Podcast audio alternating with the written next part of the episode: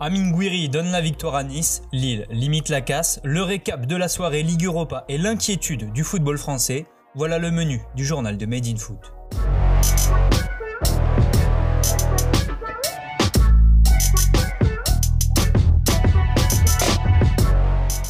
Une victoire en guise d'hommage pour Nice. Dans une journée marquée par un attentat qui a coûté la vie à trois personnes, le gym a redonné un peu de joie au peuple niçois. En s'imposant 1-0 face à l'Apoel Bircheva grâce à un but d'Amin Gouiri, les Aiglons se relancent dans cette Ligue Europa. Pendant longtemps, la tenue de ce match a été remise en cause après un acte terroriste perpétré hier matin durant lequel trois personnes ont été assassinées. L'UEFA a finalement décidé de maintenir la rencontre. Après avoir observé une minute de silence, les Niçois se lancent dans leur match de Ligue Europa, brassard noir autour du bras. La rencontre est équilibrée, mais Nice semble supérieur à son adversaire. La tendance va donc se confirmer à la 23e minute de jeu. Très en hier soir, Attal percute côté droit, l'Algérien crochette dans la surface et centre au deuxième poteau. Libre de tout marquage, Amin Gouiri reprend tranquillement du plat du pied pour permettre à Nice de prendre l'avantage. L'ancien lyonnais inscrit là son cinquième but de la saison et va ensuite voir son équipe manquer de maîtrise. Nice se procure certes des occasions, mais sans jamais les concrétiser. Heureusement pour Vieira et les siens, Walter Benitez va réaliser plusieurs parades qui vont permettre à Nice de prendre les trois points de la victoire. Avec ce succès, les Aiglons se replacent dans la course au 16e de finale. À noter que tous les clubs du groupe C affichent le même bilan d'une victoire et d'une défaite, puisque dans l'autre rencontre du groupe, le Slavia Prague l'a emporté 1-0 face à Leverkusen.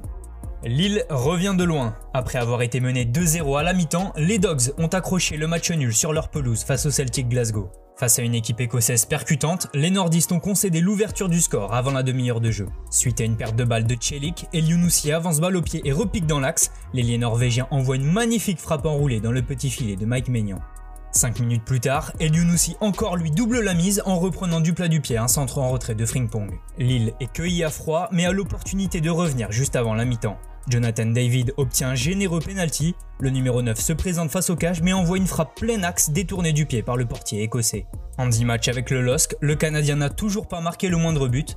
Lille semble être maudit puisqu'à la 45e minute, Botman trouve la barre, mais la chance va finalement leur sourire en seconde période. Suite à un corner, Celik réduit la marque et à 15 minutes du terme, le Turc est à l'origine de l'égalisation. Le latéral centre pour Yassici qui manque sa frappe, son ballon se transforme en passe pour Iconé qui reprend de voler et trompe Bain. Le numéro 10 lillois a certes de la réussite puisque sa tentative est déviée par un défenseur écossais, mais permet à Lille de prendre le point du nul. Avec ce résultat, Lille conserve son invincibilité mais retombe à la deuxième place du groupe H. Pour leur prochain match en Ligue Europa, les Dogs se déplaceront sur la pelouse du leader, le Milan AC. Les coéquipiers de Zlatan Ibrahimovic se sont imposés 3-0 face au Sparta Prague. Passeur, le géant suédois a manqué un penalty avant d'être remplacé à la pause. Les deux Portugais Leao et Dallo sont venus aggraver le score. Dans les autres rencontres de la soirée en Ligue Europa, les favoris ont globalement tenu leur rang. Dans le choc de la soirée entre la Real Sociedad et le Napoli, les Italiens se sont imposés 1-0 à Anoeta grâce à Politano. Dans le groupe A, l'AS Roma n'a pu faire que match nul 0-0 face au CSK Sofia. Mené 1-0 contre Karabakh, Villarreal a renversé la situation en fin de match pour s'imposer 3-1 grâce à un doublé de Pablo Alcacer. Benfica a maîtrisé de la tête et des épaules sa partie face au Standard de Liège, un doublé de Pizzi permet aux Portugais d'enchaîner dans le groupe D. Quant au club anglais, ils ont connu fortune diverse. Sur la pelouse des Belges d'Antwerp, Tottenham s'est fait surprendre en première période. Rafaelov a inscrit le seul but de la rencontre à la demi-heure de jeu. De son côté, Leicester est allé gagner 2-1 en Grèce face à l'AEK Athènes. Vardy et Choudhury sont les buteurs pour les Foxes. Enfin, il n'a fallu que 2 minutes à Arsenal pour plier son match face à Dundalk. Les Gunners se sont imposés 3-0 grâce à des buts de Nketiah à la 42e et Willock à la 44e. Dès le retour des vestiaires, Pepe est venu corser l'addition, les Anglais sont leaders de la poule B.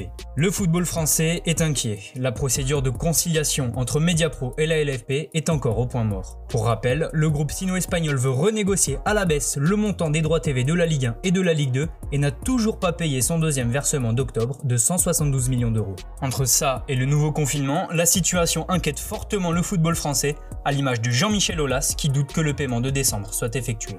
Dans un entretien à l'AFP, le président lyonnais s'est aussi montré pessimiste quant à l'éventuel accord entre la Ligue et Mediapro. Son homologue de Reims, Jean-Pierre Caillot, tente lui de proposer des solutions face à cette potentielle crise. Il a par exemple demandé une exonération des charges fiscales pour les clubs.